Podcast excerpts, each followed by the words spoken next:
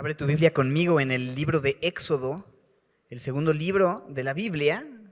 Comienza con Génesis y luego viene Éxodo. Y tiene un tiempito que hemos estado estudiando em, el libro de Éxodo.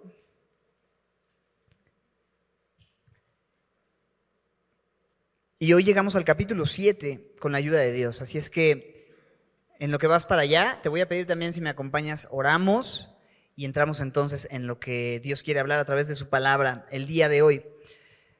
Señor, ponemos en tus manos este tiempo y te pedimos que hables, Señor. Creemos que toda la escritura es inspirada por ti y esta cumple el propósito por el cual es enviada, así como el agua es enviada en la lluvia, Señor, es enviada y cumple el propósito, Señor, de que la tierra pueda producir fruta, fruto, Señor.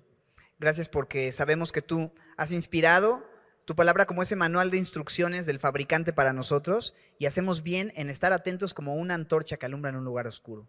Oramos que tú nos ayudes, Señor, y nos des claridad sobre lo que hoy quieres hablar y que nuestro corazón esté dispuesto a ti. En el nombre de Jesús. Amén.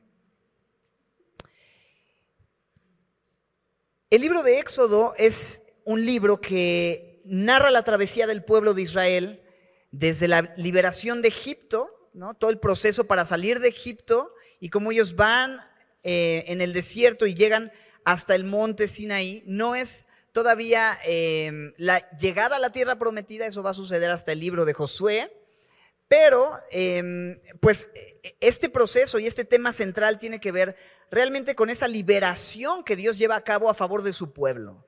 La liberación o la redención que Dios hace a favor de su pueblo. Tú sabes, el pueblo de Israel estaba cautivo, estaba esclavo bajo la opresión de Egipto, en sufrimiento. Y básicamente la historia de Éxodo tiene que ver con cómo Dios liberta a su pueblo de esa esclavitud, cómo Dios logra su liberación, cómo Dios logra su redención. Y lo hermoso de todo esto es que a través de todo el Antiguo Testamento, incluso después del libro de Éxodo, Dios les recuerda constantemente la obra que Él hizo al libertar a Israel. Y una y otra vez tú puedes leer en el Antiguo Testamento cómo se repite esta frase, yo soy tu Dios que te sacó de tierra de Egipto. ¿Te acuerdas de esa frase que se repite constantemente en los profetas, en el libro de Salmos, etcétera, no? Yo soy quien te sacó de la tierra de Egipto. Y esto es con el fin de dejarles claro y enfatizar. Yo les liberté, ustedes son mi pueblo, ahora me pertenecen a mí, ya no son esclavos de Egipto, ahora son mi pueblo, ahora son mi, eh, mis siervos en ese sentido. Y, y esto sin duda es una imagen clara que nos permite entender y ver también este hecho glorioso de que eso nos sucedió también a nosotros. ¿A poco no?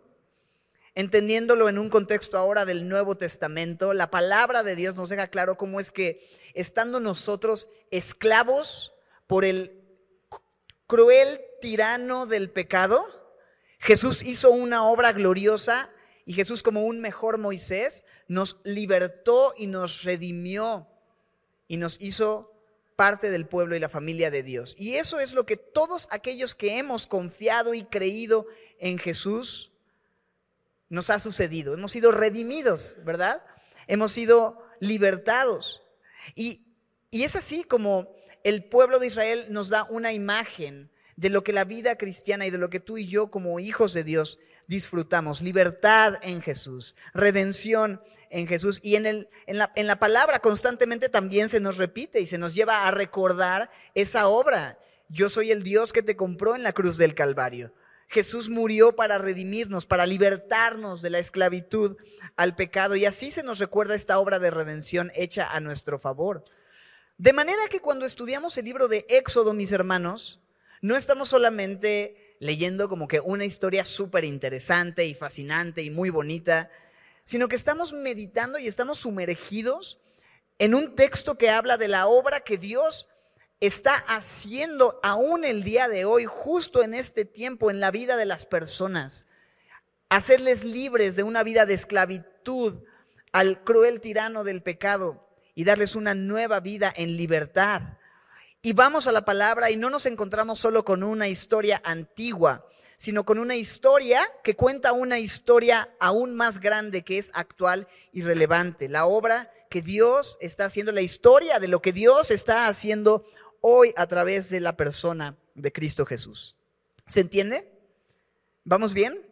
Eso es importante tenerlo claro cuando venimos a la Biblia, porque no es exponernos a historias lindas, lo que alguna vez en la tierra de nunca jamás sucedió hace muchos, muchos años, ¿verdad? Sino esto es algo histórico y real que tiene una aplicación actual y relevante para nuestras vidas el día de hoy. Así nos acercamos a la Biblia. Ahora, Moisés fue elegido por Dios como su representante para hablar con el faraón e e ir con el faraón y confrontar al faraón y decirle, deja libre a los hijos de Israel. Y ese es el contexto de lo que estamos viendo en esta porción, en este momento del libro de Éxodo. Mira cómo dice en Éxodo 7, versículo 1, Jehová dijo a Moisés, mira, yo te he constituido Dios para Faraón y tu hermano Aarón será tu profeta. Tú dirás todas las cosas que yo te mande y Aarón tu hermano hablará a Faraón para que deje ir de su tierra a los hijos de Israel. Y un poco en el momento en el que se encuentra esta, estas palabras que Dios le dice a Moisés, justo es en un momento en el que Moisés viene de tener como algunas discusiones o conversaciones intensas con Dios, donde él se deja ver desanimado, pero sobre todo se expresa incapaz. Yo, yo cómo voy a hablar a Faraón, yo soy tartamudo, ¿no? Yo no voy a poder hacer lo que tú me estás pidiendo que haga, pero Dios como que no le hace mucho caso, ¿sabes? Como que con todos sus argumentos y todos sus comentarios, Dios es más como un coach, ¿no? Que cuando el jugador está desanimado y de pronto sale y es como, hey, regresa al juego y dale con todo y haz lo que te estoy diciendo, ¿sabes? Vamos hacia adelante. Yo estaré contigo. Él había prometido estar con él. Y lo manda de regreso con Faraón y, quiere que vaya con él, pero quiere que vaya con algo en la mente. Mira el verso 1. Le dice, yo te he constituido Dios para Faraón, con D minúscula, ojo, ¿verdad? Y tu hermano Aarón como tu profeta.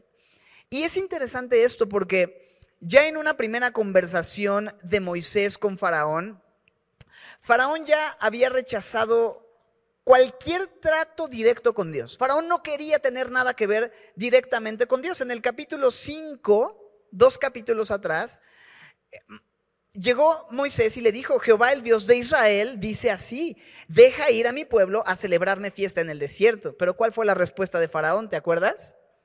Faraón dijo, ¿quién es Jehová? Para que yo oiga su voz y deje ir a Israel.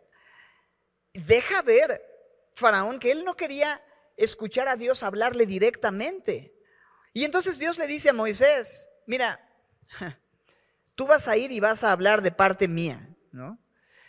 Porque cuando vino y habló Dios directamente, él dijo, yo no sé ni quién es Jehová. Yo sé quiénes son todos los dioses de los egipcios, tenemos decenas de dioses por acá, pero Jehová, ¿quién es ese? Y entonces aquí en capítulo 7 es como Dios diciéndole, mira Moisés, Faraón no me conoce a mí, pero te va a conocer a ti. Y tú me vas a representar delante de Faraón. Y déjame decirte algo. ¿No es eso una imagen muy similar a lo que Dios hace a través de la vida de los hijos de Dios el día de hoy también? Porque en el Nuevo Testamento la Biblia nos deja ver cómo es que nosotros somos embajadores, como si Dios mismo hablase y rogase reconcíliense con Dios. ¿Cómo es que los que han confiado en Jesús, cómo es que su pueblo y su gente somos quienes le representamos en la tierra? E incluso el apóstol Pablo, siglos después de Moisés, escribe diciendo en 2 de Corintios 3:2 que los creyentes somos como cartas escritas por Jesús que todo el mundo puede leer. De esa manera. Entonces, eso nos deja entender algo muy sencillo. Aunque la gente no quiera mirar a Dios, al final van a terminar viéndonos a nosotros, ¿sabes? Aunque la gente no quiera leer la Biblia, al final van a terminar leyendo nuestras vidas. Y eso es inevitable. Y, también es preocupante, porque, bueno, aunque no lo creas, yo no soy una imagen fiel de Dios. Ah, una representación perfecta de quién es ese Dios. Y, ninguno de los que estamos aquí podríamos decir que somos una representación perfecta de Jesús o una Biblia perfecta a leer, ¿no? Ninguno de nosotros. Pero al final es a nosotros a quienes ellos van a mirar, a quien la gente alrededor va a leer. Y es muy común decir, no, no, no me mires a mí, mira a Cristo, ¿no? No, me leas a mí, lee la Biblia. Y, y por supuesto que así tiene que ser, es como debe ser. Pero lamentablemente no vas a poder evitar muchas veces que te miren a ti y que lean tu vida. Y es muy probable que ellos sean animados a querer ahora sí ver a Dios y leer la Biblia después de que hayan visto que es real en tu vida y que hayan leído tu vida. ¿Sí me explico? Creo que nosotros tenemos que pensar de esa manera y, y creo que esto es una analogía de cómo Dios quería eso, que Moisés y Aarón fueran delante de Faraón de esta manera como representantes, como representantes de Dios. Te van a conocer a ti, tú vas a ser como Dios y Aarón va a ser tu profeta. Y no vas a ir a hablar lo que tú quieras. Verso 2. Tú dirás, ¿qué dice? Verso 2. Todas las cosas que yo te mande. En otras palabras, no es nada más tú veis lo que se te ocurra y convéncelo. Yo te voy a decir exactamente qué es lo que tienes que hablar. Y así los hijos de Dios no vamos a hablar de nuestra propia cuenta, sino que el mensaje que compartimos siempre es algo que Dios ha establecido primeramente como su palabra y su voluntad y nosotros simplemente hacemos ese trabajo y ahí están Moisés, Aarón, dispuestos a hablar y a decir lo que Dios les dijo que dijeran. Y en verso 3 mira lo que Dios le explica a Moisés que habría de suceder con Faraón una vez que hablaran. Dice, y yo voy a endurecer el corazón de Faraón y multiplicaré en la tierra de Egipto mis señales y mis maravillas. Y es muy fuerte leer esta frase, ¿verdad? Yo endureceré el corazón de Faraón. Pero necesitamos retomar esta idea de Faraón, porque ya antes habíamos visto esta idea de Dios endureciendo a Faraón en el 4.21. Y, y debemos tener cuidado de no pensar que, ay, no, pues pobrecito de Faraón, tan linda y buena, tan linda persona, ¿verdad? Una chulada que era, una buena persona, ¿no? Y, Dios endureciéndolo. Qué, ay, qué mala onda, Dios, qué, qué bárbaro. Pues obvio no. Dios simplemente confirma a Faraón en lo que Faraón ya estaba determinado, en su condición de rebeldía e indiferencia para con Dios. En otras palabras, Faraón no era una chulada de persona lleno de amor y bondad para con el pueblo de Dios y completamente dispuesto a obedecer la voluntad de Dios y así. Por supuesto que no, eso no era así. Faraón había cerrado su corazón para escuchar y para atender a lo que Dios estaba hablando y Dios simplemente honra la determinación de Faraón y le confirma en eso que él ya había determinado. Lo voy a poner en otras palabras. Dios no endureció el corazón de Faraón en contra de la voluntad de Faraón. ¿Me explico? Dios no endureció el corazón de Faraón en contra de la voluntad de Faraón, simplemente lo confirmó en su dureza y le endureció en la misma dirección que Faraón estaba ya determinado a tomar, en lo que él quería. Y aquí hay algo que tú y yo necesitamos pensar, porque esto tiene que llamar nuestra atención ya que bien pudiera ser el caso de alguno de nosotros el día de hoy. Alguien que está determinado a decir no a Dios y que ya la condición es de decir, ¿sabes qué? Simplemente no me interesa. ¿No? Y vienes a este lugar el día de hoy y dices, bueno, vine, pero porque me trajeron. Yo no soy parte de esto, yo no voy a creer en esto, yo no pienso cambiar mi manera de pensar, arrepentirme, creer, poner mi confianza en lo que Jesús hizo. Yo no quiero eso, ¿no? Y estás determinado a endurecerte delante de Dios. Y déjame decirte algo. Es fuerte pensar que Dios pudiera responder a esa condición que tú, que tú tienes y esa determinación que tú tienes y que Dios pudiera decir, ¿sabes qué? ¿Eso es lo que quieres? Eso es lo que vas a tener entonces. Y es tremendo porque eso es justamente lo que significa esta separación eterna de Dios cuando alguien dice yo no quiero a Dios, Dios simplemente dice, ok, tú estás tomando esa decisión y Dios honra esa decisión de rechazarle, porque Dios no te va a obligar ni a amarlo, ¿verdad? Él es un caballero y te da esa libertad de poder decir, de, poder responder a lo que Él ya ha hecho y el gran amor que Él ya ha mostrado por ti. Pero la Biblia nos dice que si escuchas hoy su voz, no endurezcas tu corazón.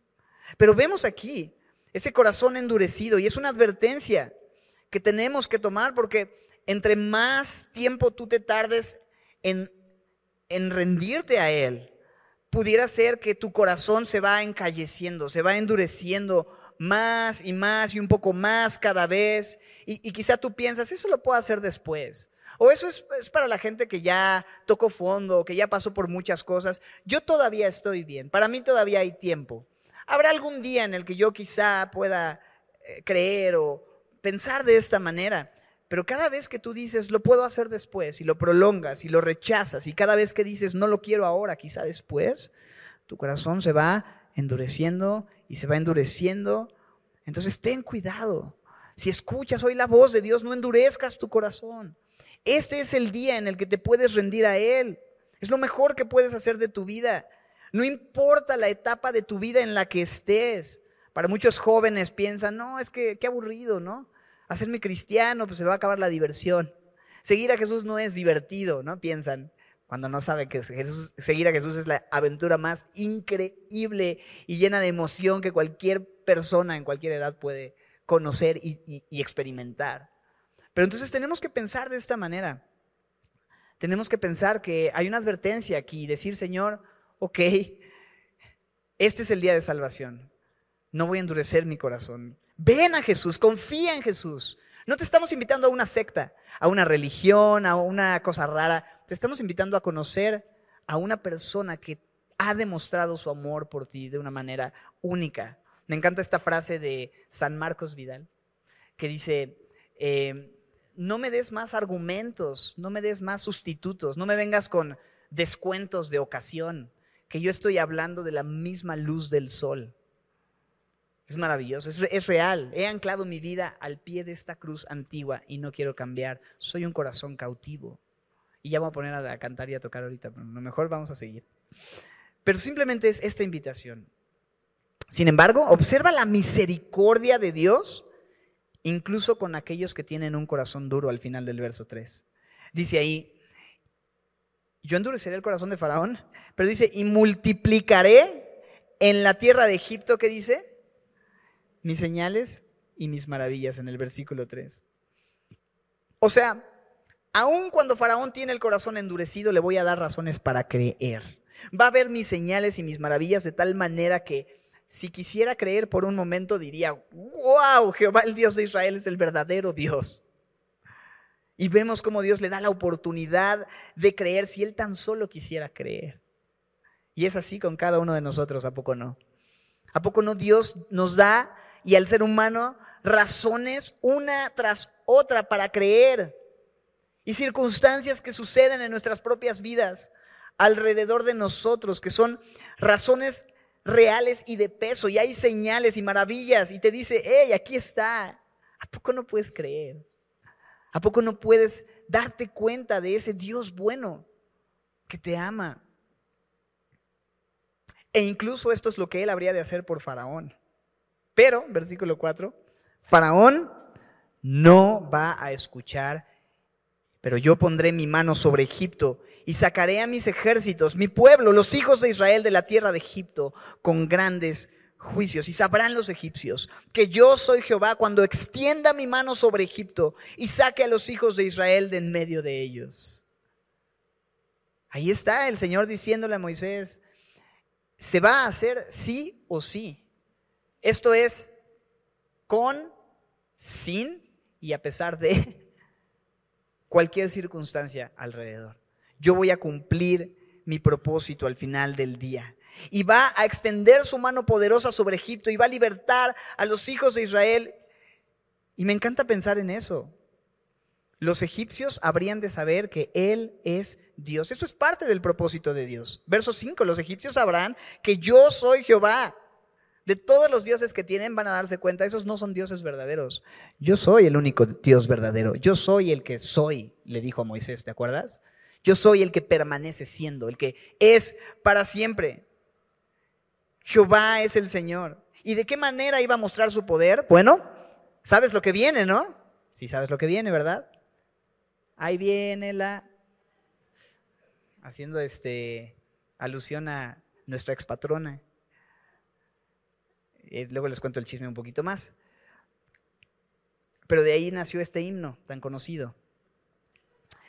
¿Qué va a suceder Dios habría de enviar estas plagas para que los egipcios se decepcionaran de sus propios dioses y entonces confiaran en el Dios verdadero. Y lo increíble es que vamos a ver que de hecho muchos egipcios, de hecho lo hicieron, se arrepintieron y confiaron en Jehová. Más adelante, en Éxodo 12, 38, se nos habla de que aparte del pueblo de Israel salió todo tipo de gente y ganados y muchas cosas, pero en esto de todo tipo de gente se incluyen egipcios que se fueron con los israelitas, como una multitud mixta cuando salieron de Egipto. Entonces, una de las razones por las que Dios habría de enviar estas plagas habría de ser por misericordia. Y, era, y fue por misericordia de Dios, porque Dios quería ver a los egipcios libertados de su propia esclavitud a todas estas falsas deidades y envió estas plagas para destruir su confianza en estos falsos dioses, porque de hecho, cada una de estas plagas eh, deja ver cómo cada uno de estos diferentes dioses que ellos tenían no era suficientemente poderoso, sino que había un Dios que era por encima de todos los dioses, el Dios verdadero, el Dios de dioses, el Rey de reyes y el Señor de señores. Entonces mira cómo le sigue diciendo, habló Jehová a Moisés y Aarón diciendo así, si Faraón les, les respondiere diciendo, a ver, hagan un milagro, ¿no? Muestra el milagro, le vas a decir a Aarón, toma tu vara y échala delante de Faraón para que se haga una culebra. Vinieron pues Moisés y Aarón a Faraón e hicieron como Jehová lo había mandado y echó Aarón su vara delante de Faraón y de sus siervos y se hizo una serpiente, se hizo una culebra. Y ahorita vamos a hablar un poquito más de esta palabra porque eh, eh, parece que tiene un énfasis en el original un poco diferente a serpiente o culebra. Y, es interesante porque Dios le dice entonces, regresa a hacer lo que te pedí. Y yo me imagino a Moisés, híjole, Señor, es que la última vez ya sabes lo que pasó. Fuimos con Faraón, le preguntamos o le, dijimos que, que, dejara ir a los hijos de Israel. Él dijo que no, las cosas se pusieron aún más difíciles para los israelitas, pero Dios le dice, tú ve, tú dale, tú ve de regreso, habla a Faraón, pero ahora vas a ir listo para hacer una señal. Ahora, ¿te acuerdas de la vara de Moisés? Cuando él estaba en el monte Sinaí, que Dios le dijo, echa tu vara en tierra. ¿Y qué pasó? ¿Te acuerdas? Se convirtió en, en una serpiente. Y Dios le dijo, recoge la serpiente, tómala de la cola y entonces se va a hacer qué cosa? Otra vez, una vara. Y esa era la señal que Dios le dio a Moisés para llevar con los ancianos de Israel y ellos entendieran que él era realmente un representante de Dios a través de esta señal. Pero acá vemos que Dios está pidiendo algo que es prácticamente igual, aunque cuando lo observas es más bien similar. Que llevaran un milagro similar delante de Faraón no era exactamente igual porque ahora no era la vara de Moisés, sino la vara de quién? De Aarón, su hermano. Y esta es la vara que ellos tenían que lanzar en tierra, pero la palabra original que aparece en el capítulo 4 para hablar de serpiente y en el capítulo 7 mencionando culebra o serpiente, la palabra en el hebreo, en el capítulo 7, digo, no que yo sepa leer hebreo, pero sé leer a los que saben leer hebreo. Es una palabra más enfática para referirse a un como cocodrilo, como un reptil, más un tipo cocodrilo, un lagarto. Entonces, lo que está pasando aquí es que Dios le dice a Moisés, Aarón y tú van cuando pida señal Faraón, ponen la vara en el piso y se va a convertir en un tipo cocodrilo y Faraón va a ver esto. ¿Y qué sucede? Pues exactamente eso. Ellos entran con Faraón, ponen la vara y un como cocodrilo aparece y es relevante porque para los egipcios el símbolo como nacional, el animal con que representaban a la nación era justamente este como lagarto, un cocodrilo. Así como en Guadalajara las Chivas o este, en la universidad los Pumas o los que saben de básquetbol en México, hay los capitanes que tienen, ¿saben qué tienen los capitanes? Un ajolote, ¿no? Que se llama Juan Jolote, por cierto. No sé por qué estoy diciendo eso, pero ¿cuál es el punto? Estos egipcios se representaban como con este cocodrilo y entonces Moisés llega y dice, ¡pum! Ahí está el cocodrilo en el piso. Y mira lo que hace Faraón, versículo 11. Entonces también Faraón llama sabios, hechiceros, e hicieron también lo mismo los hechiceros de Egipto con sus encantamientos y cada uno de estos eh, hechiceros echó su vara, las cuales se volvieron culebras, ¿no? Y, es eso, Faraón así, truena los dedos, manda a llamar a los hechiceros, es bien sabido por la arqueología y demás que en Egipto había todo un movimiento asociado con hechicería y magia y artes oscuras y demás.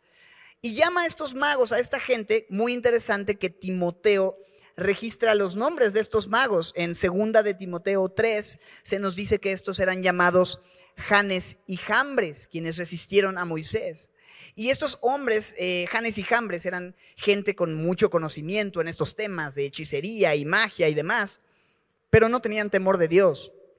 Y entonces ellos llegan y dicen, mira Faraón, nosotros también podemos de alguna manera y con sus varas no sabemos exactamente qué tipo de truco de magia fue, o si tenían un cocodrilo escondido y no fue un truco real. No sabemos qué pasó. El punto es que están en presencia de Faraón y hacen esta cosa y están ahí estos tres como serpiente, cocodrilo. Y algo pasa, muy interesante, verso 12. Pero la vara de Aarón devoró las varas de ellos. Y el corazón de Faraón se endureció y no los escuchó, como Jehová lo había dicho. Es, es fuerte esto porque Sí, la Biblia registra que estos hombres hacen este milagro, pero este milagro estaba movido, es decir, los hechiceros hacen esta, esta señal. ¿Estaban movidos por Dios al hacer esto? ¿Era el poder de Dios detrás de esto? Bueno, no. Más bien había un poder, creo yo, demoníaco, oscuro detrás de esto moviéndose y es incómodo de pronto leer en la Biblia y, saber y entender que eso existe también y es real por lo que no debemos confiar siempre que haya una obra sobrenatural o milagrosa. Debemos tener cuidado de no confiar meramente en lo sobrenatural, porque aunque los milagros pueden demostrar que algo es sobrenatural, no prueban que sea necesariamente algo que proviene de la verdad, o que es verdad, o que es bueno.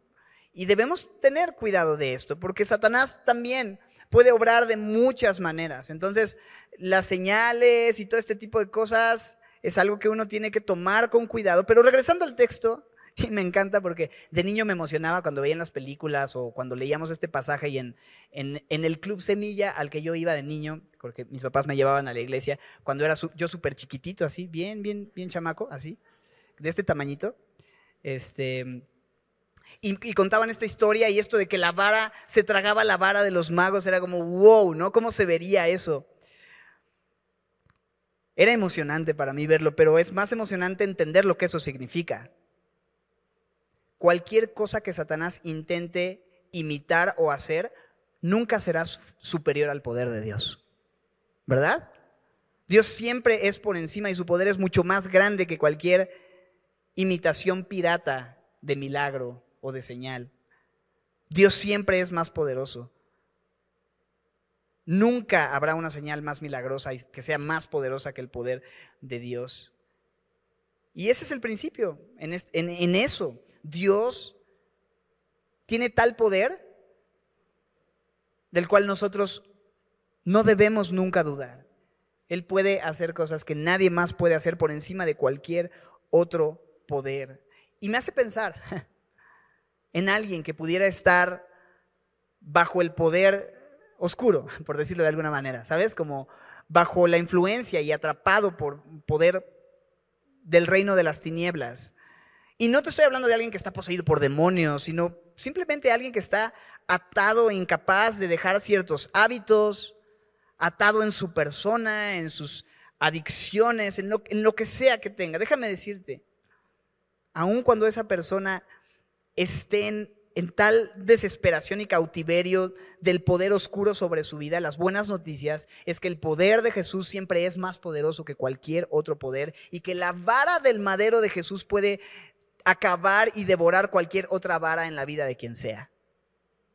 Eso es lo que podemos entender a través de la escritura. Y no hay nada más grande que el poder de Jesús. Él es más poderoso que nadie y que nada y puede vencer por encima. Y eso puede darnos esperanza el día de hoy por encima de lo que sea. Y eso puede darnos esperanza. Y eso debió impactar a Faraón.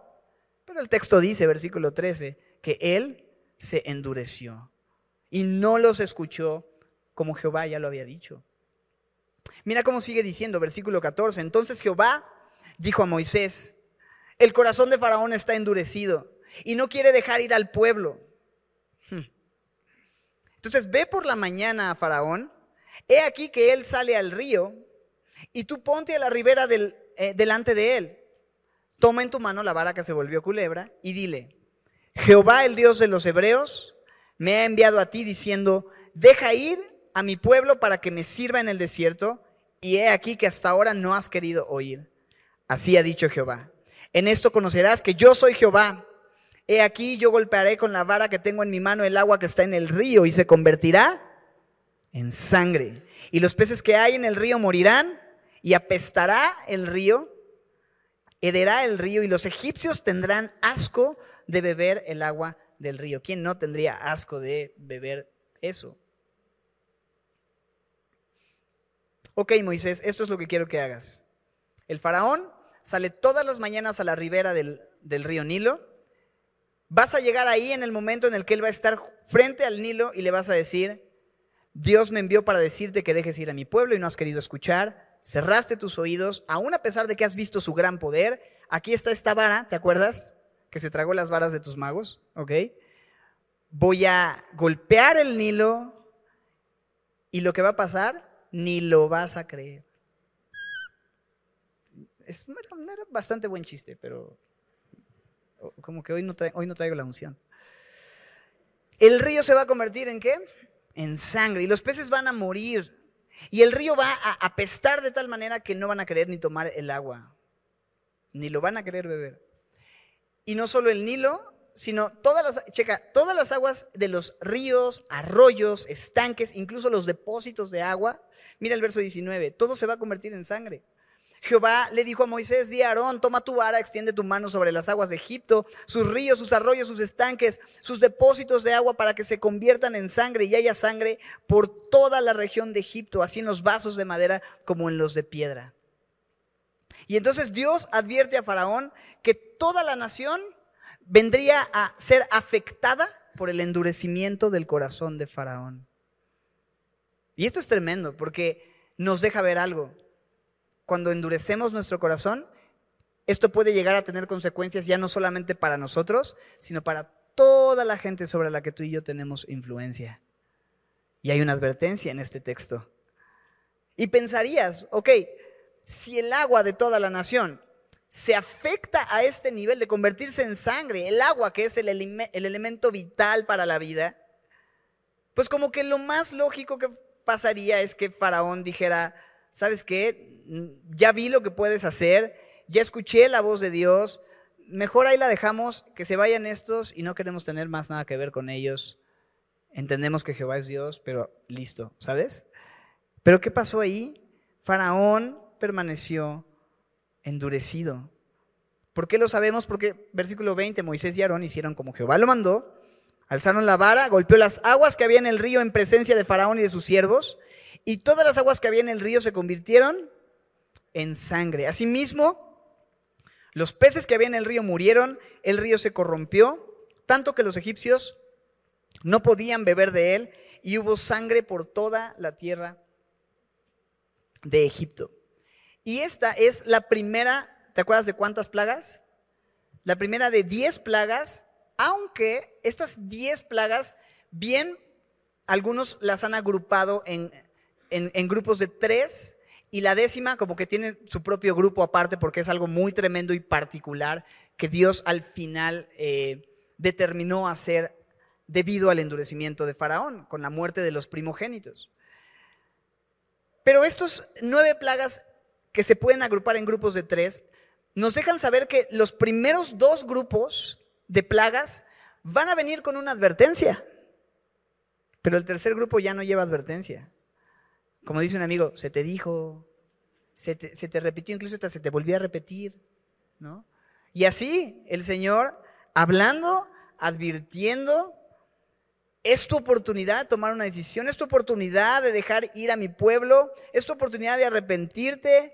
Y Faraón dice, no, no, no, no, no, no, no, no, no. ¿Cuántos van? Y no.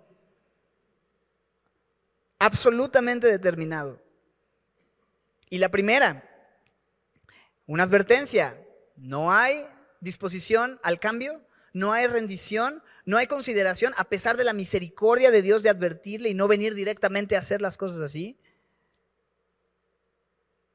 Y entonces viene el resultado. El agua se convirtió en sangre.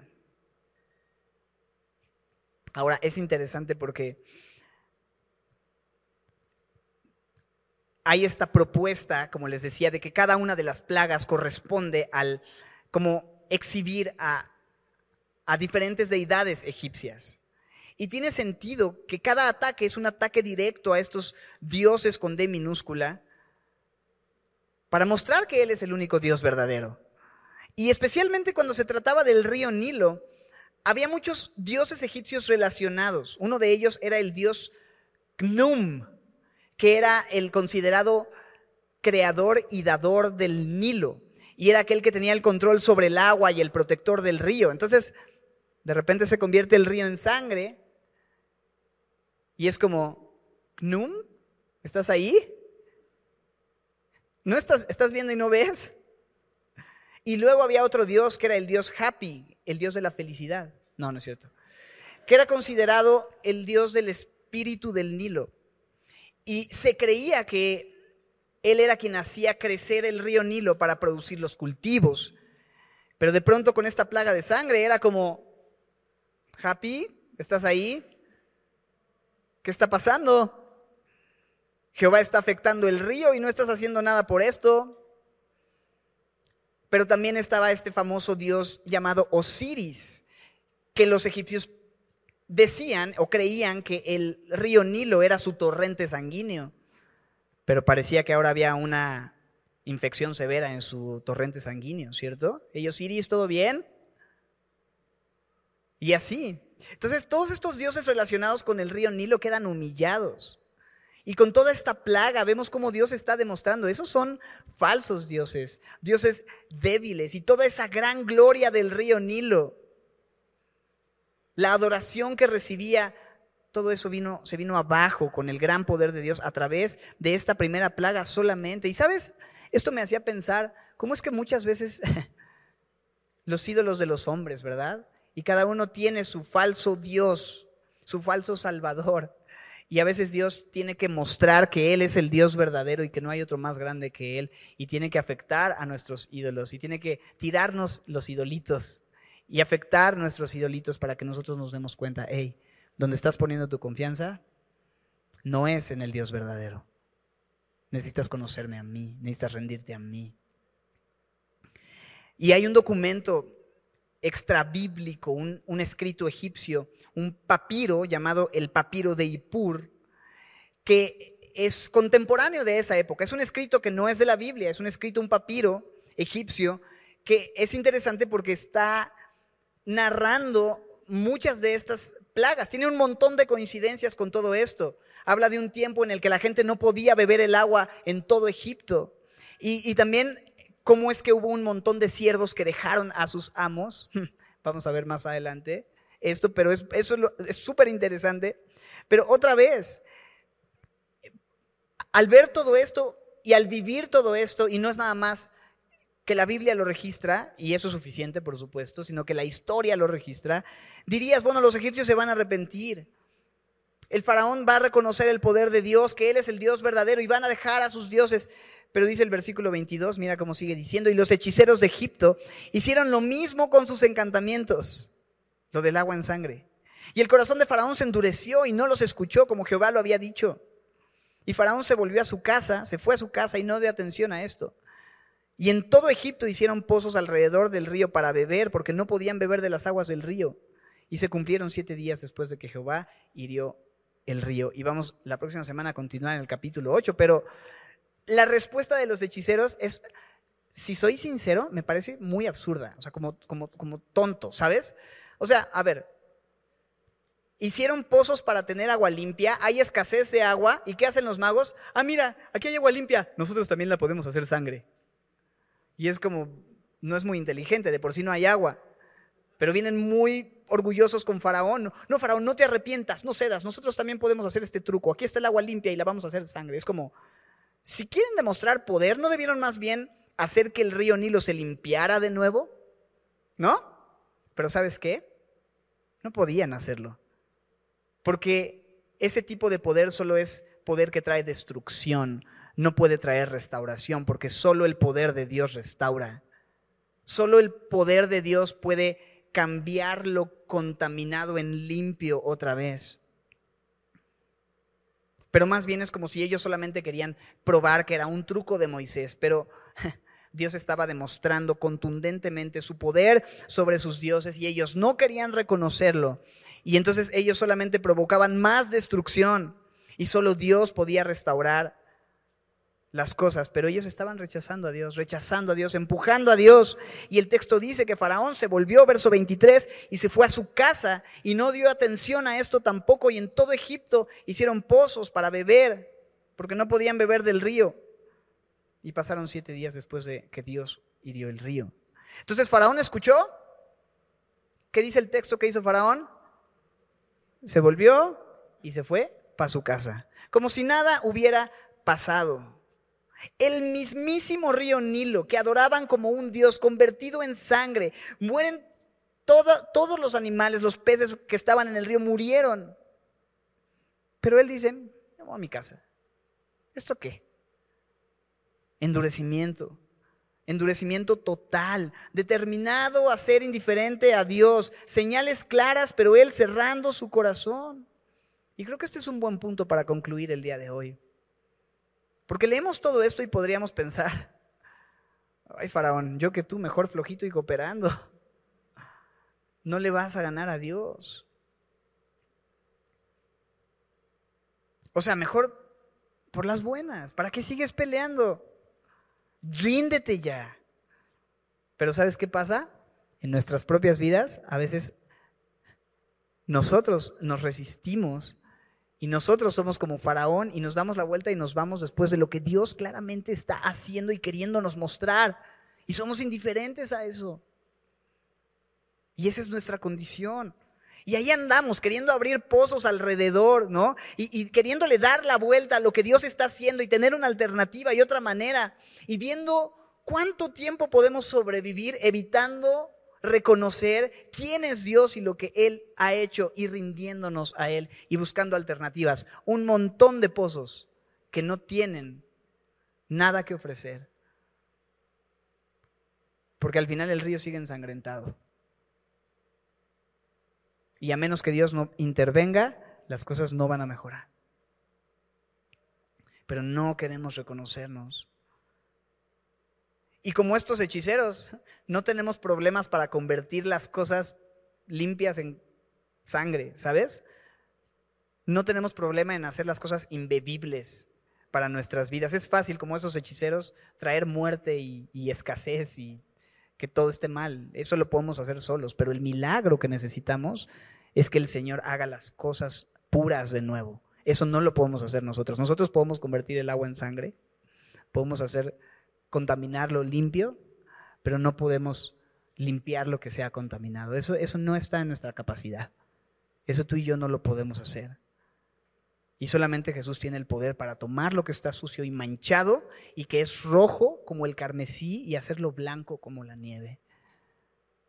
Solamente Jesús puede hacer eso. Ese poder está solamente en la obra de la cruz, en lo que Él hizo al entregar su sangre para que pudiéramos tener vida. Y sabes, este es un mensaje para todos los que erróneamente el día de hoy pudiéramos pensar que las cosas un día van a estar bien. Mágicamente todo va a estar bien. Sin la intervención de Dios simplemente todo va a estar bien. Sabes que no es así. Si Él no interviene, si su poder y su intervención no suceden, no hay manera de ser limpiados y purificados y restaurados a, a la pureza de lo que Dios quiere que seamos y como quiere que vivamos. No hay manera. El tiempo no va a curar las cosas, a limpiar nuestras vidas, a limpiar el pecado. Solo la sangre perfecta de Jesucristo limpia de todo pecado y de toda inmundicia aquello que está contaminado. Tú tienes que saber eso el día de hoy. Y si escuchas hoy su voz, no te endurezcas. Rinde tu corazón a su obra. Él es el único que tiene verdadero poder para vencer sobre cualquier otro poder. No hay ninguna vara de poder que el poder del mensaje de la cruz no pueda devorar, por decirlo de alguna manera. No hay nada más poderoso que el poder de Jesús. No hay nada que pueda limpiar nuestras vidas como solo la sangre de Jesús. Y este es el día en el que Dios te está llamando y te está buscando y está insistiendo y te está diciendo, rinde tu orgullo, conoce la libertad, experimenta la redención y la restauración que Él puede darte cuando pones tu fe en Él. Y la invitación es muy sencilla. Escucha hoy su voz, responde a Él. Toma la decisión de dejarte libertar y limpiar por ese Dios que es sobre todos los dioses, el único Dios verdadero, Cristo Jesús. Escucha su voz, no endurezcas tu corazón. ¿Oramos? Señor, gracias por tu palabra, porque vemos en capítulos como este un llamado al arrepentimiento, un llamado a reconocer el poder de tu cruz, el poder de tu voz, el poder de tu evangelio, el poder que solo tú tienes sobre todos los poderes oscuros o poderes de las tinieblas o poder del maligno, Señor. Tú eres el poderoso de Israel, tú eres el Dios sobre todos los dioses, no hay nadie como tú. Y esta mañana, Señor, venimos necesitando tu intervención, Señor, que seas tú quien haga la obra, quien transforme nuestros corazones, quien llame a los suyos a ti. Yo te ruego que si hay alguien en este lugar, Señor, que no lo que no que no se ha rendido aún, que su corazón sea quebrantado y no endurecido y que pueda venir a ti. Y si ese es tu caso y el día de hoy dices, creo que Dios está hablándome a mí y quieres escuchar la voz de Dios invitándote a ser limpiado, transformado, restaurado, y que puedas experimentar ese poder que es sobre todo poder y que tu corazón no se endurezca más, sino que hoy sea un día en el que Él quebrante con el martillo de su palabra la piedra y te dé un corazón nuevo de carne y quita el de piedra. Si ese es el día para ti, el día de hoy, quiero invitarte a alzar tu mano y decirme, yo necesito esa obra sucediendo en mi vida. Dios te bendiga, yo veo tu mano ahí. Dios te bendiga, también veo tu mano por acá. Dios te bendiga. Veo tu mano también por acá. Dios te bendiga.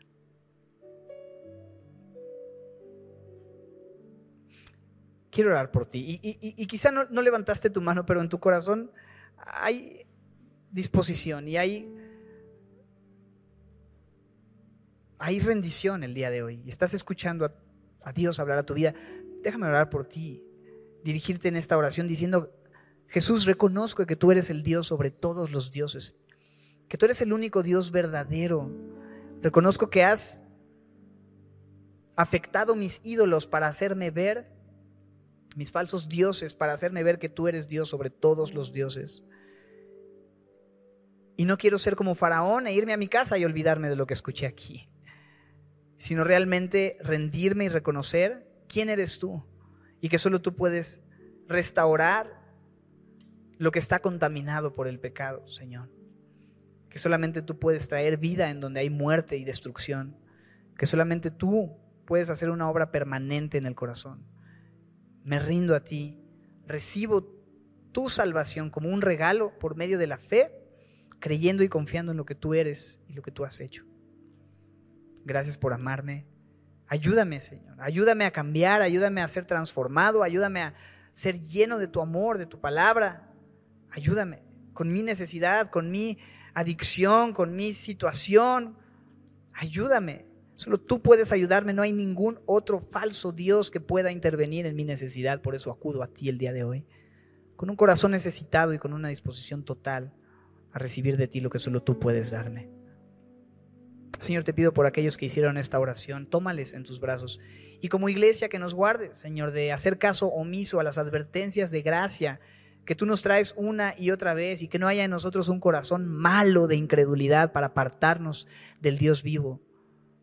Que nos permitas vivir pegados a ti, Señor, dispuestos a escuchar e incluso también dispuestos a ser usados como embajadores tuyos, como si tú mismo rogases por medio de nosotros reconciliados con Dios.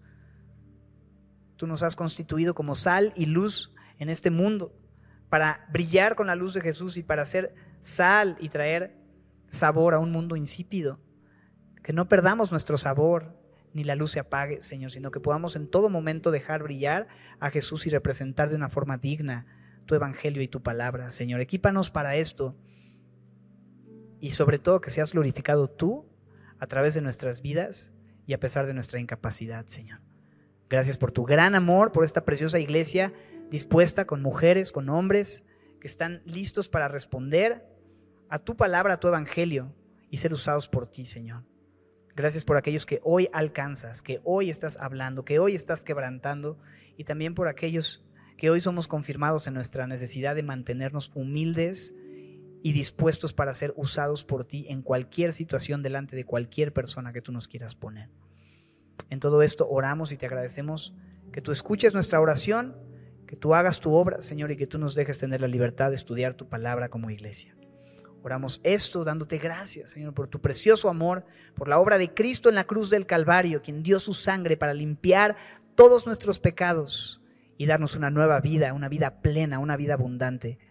Gracias por esto, Señor. Te bendecimos y te adoramos y juntos como iglesia, en el nombre de Jesús decimos, amén.